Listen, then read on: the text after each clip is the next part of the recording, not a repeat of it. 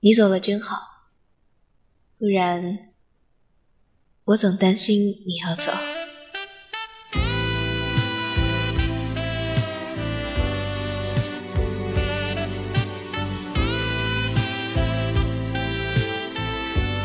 生活就是在走一条寻找的路，寻找我们的梦想，寻找那属于自己的驿站。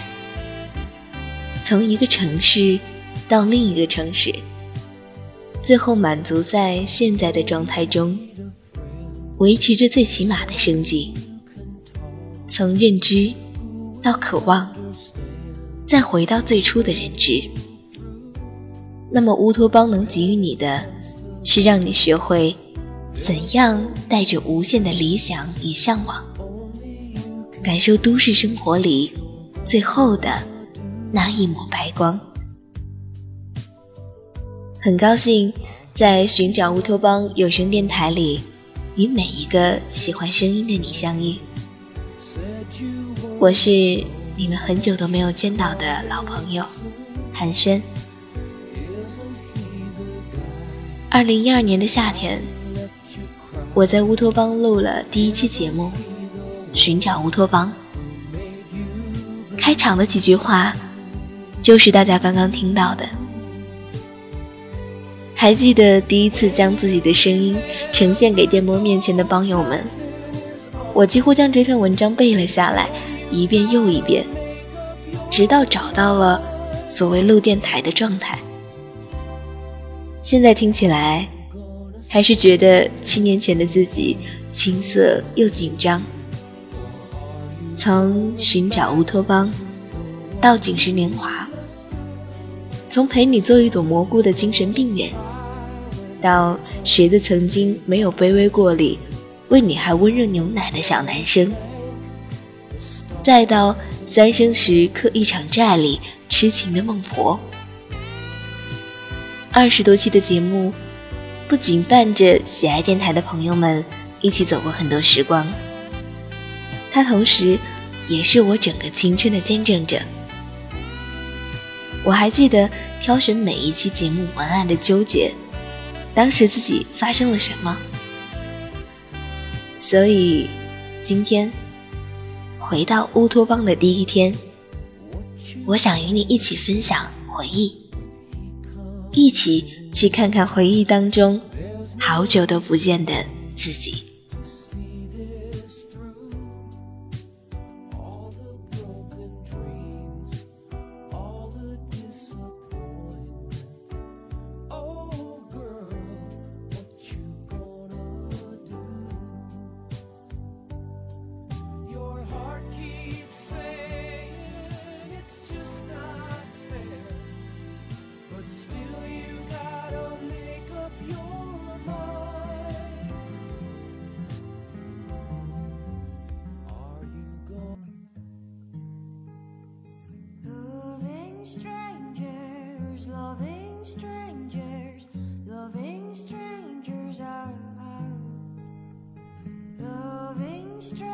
虽然二零一九年早已经来到，但我对于二零一九这个数字听起来仍然十分的陌生。我相信，对于很多人来说，二零一八年注定是一个很难熬的一年。很多人都在这一年完成了人生角色的转换。当然，我想，越接近年末的时候，我就会越想起上一次回家的日子。回到家里，一定会遇到我曾经的一些朋友，而有一些朋友，已经在浩瀚的岁月时光里被无情的淹没了。所以今天想来跟你分享一篇卢思浩的文章。愿我们在彼此看不见的岁月里熠熠生辉。我的小时候。可以浓缩成一个逗逼的成长史，比如我常对着电风扇说话，只是为了听颤音，然后毫无意外的感冒；比如那时的我，觉得下雨不打伞是一件非常酷炫的事情，然后毫无意外的发烧；比如放学途中，我最爱和同桌把石块当成足球踢，然后毫无意外的踢碎玻璃。当时心想，对不起，我就是这么酷炫。不幸的是，那时候逗逼还不太流行。幸运的是，和我一起逗逼的人还有我的同桌。这样傻的路上，我还能有一个伴儿。那时候，我们深受《灌篮高手》的影响，立志要成为一名职业的篮球运动员。某天放学后，我们俩在黑板上写“樱木花道最厉害”，然后两个人都忘了擦黑板。第二天，被老师罚站了两节课。没过多久，小学毕业。不知是谁先买了同学录，拉着每个人都写。同学录这东西一下子流行起来，很多事我都忘记了，小学的事情更是忘得七七八八，偏偏连几张照片都没有，想回忆都不知道从何记起，只是记得同桌给我写，我们一定要成为篮球运动员。初中我们去了不同的学校。约好每个周末都一起练球。每次练完球，我们都高喊：“我们就是以后的樱木花道。”然后就被球场的人一顿白眼。可是我们不以为然。那时候时间慢，以为友情可以延伸到很久以后的永远。初二前的夏天，我们照常练完球。我刚准备喊“樱木花道”，英字刚说出口。同桌打断我：“卢思浩，我要搬家，以后不能陪你练球了。”那时候我对搬家没什么概念，说：“搬家不就是能搬去多远？每个周末都回来呀。”同桌没有说话，我一时气了：“行行行，爱去哪儿去哪儿，去了就别回来。”回到家后，我一阵后悔，心想应该好好问问他，到底要搬去哪里。问问联系方式。我想，我扭头就跑回家的时候，同桌应该在原地站了很久，然后就此，同桌就消失在了我的人生里。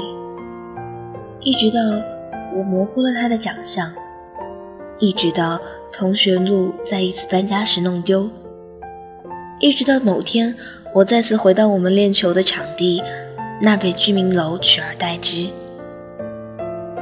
物是人非，让人伤感。可那是回忆里唯一的证据。直到某天，物非人不在，我再也没办法确定那些回忆是否真的发生过。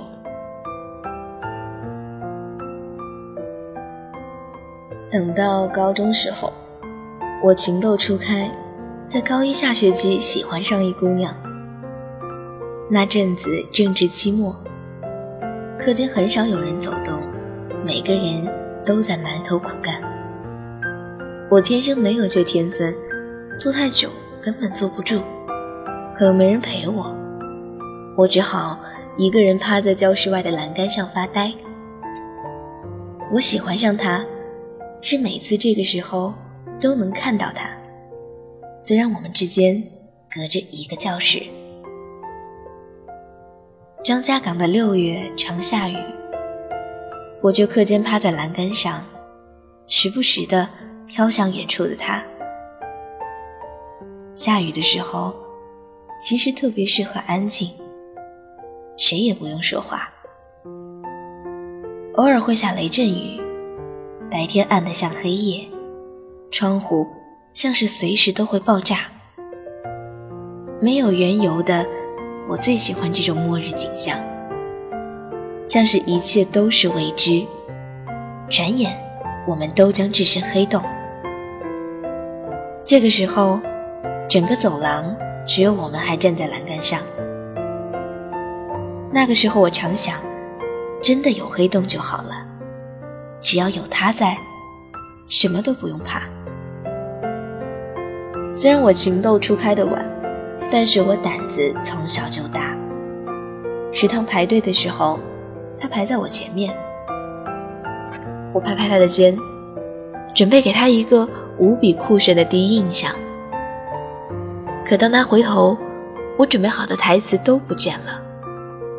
我急中生智，冒出一句：“同学，我今天语文书没带，能不能问你借？”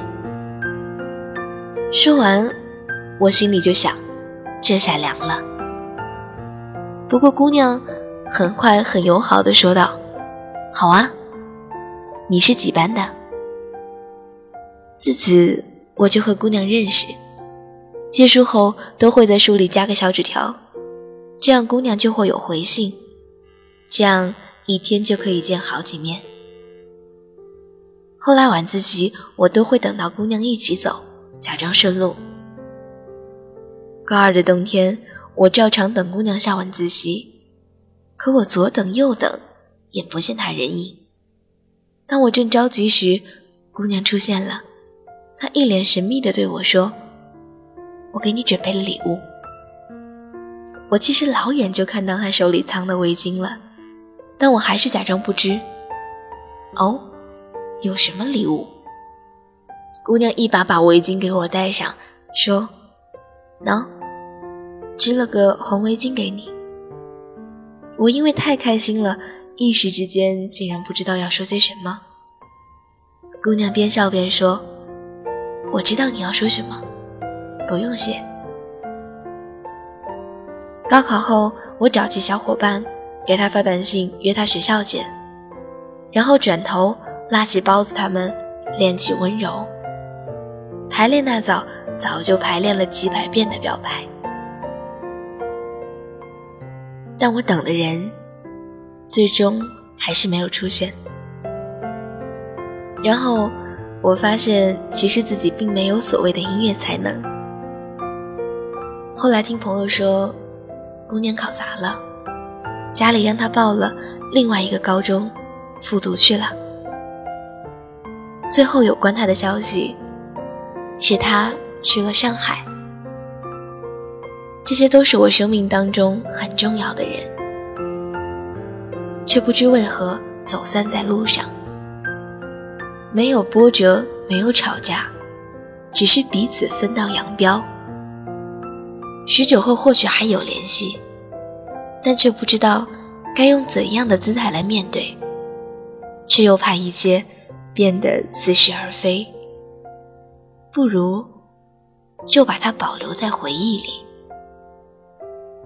好在我环顾四周，发现身边还有着那些没有被时间冲走的好友们，这些陪我哭着笑着。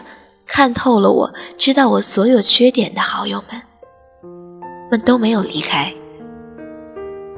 前不久，我和包子聚会，这是我最好的朋友。我们在海底捞排队，队伍长到没朋友。我拿出 Pad 看起《老友记》来。包子说：“《老友记》有什么好看的？多少年前的故事了。”我在想。我究竟为什么爱看《老友记》？大概与时间无关。我喜欢它，只是因为它承载了我所有的梦想。那种有人陪伴的感觉，好友就在身边的感觉，即使我们四散天涯。我在想，很多人和我都该成为很好的朋友。是的。本该是这样的。很多时候，我回想过去，都会不由得觉得可惜，却又觉得无能为力。你不知道下一秒谁能住进你的生命里，你也不知道今天的好友会不会变成明天的路人甲。我不知道，好像从来没有认真告别过。却又好像一直在告别。我们总是毫无缘由的相信友情这东西可以打败时间，最后却又被时间打败了。我们总在分别的时候说着以后常联系的话，以为真的可以常来常往，却发现最难的竟然是保持联系。好在经过不停的失去，我终于明白什么是重要的了。好在这帮朋友们已经见过了我的一切，我也不用再害怕他们嫌弃我再离开我了。所以这些人，我再也不会轻易弄丢了。我感激每一个在我生命里出现的人，我知道。他们都是我的一部分，让我变成了现在的自己。还陪伴在身边的，常来常往，保持联系。在路上走散的，原谅我，只能在心底和你说声再见。愿我们在彼此看不见的岁月里，熠熠生辉。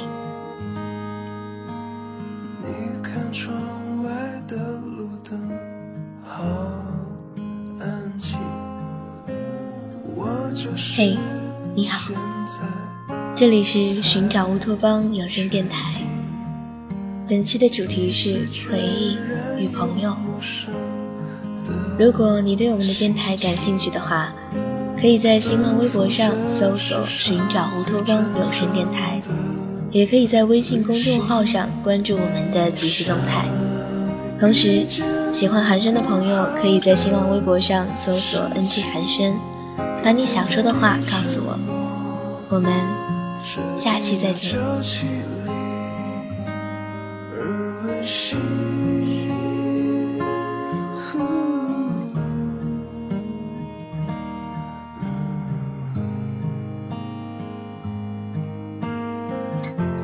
起时光散漫的脚印想起好久好久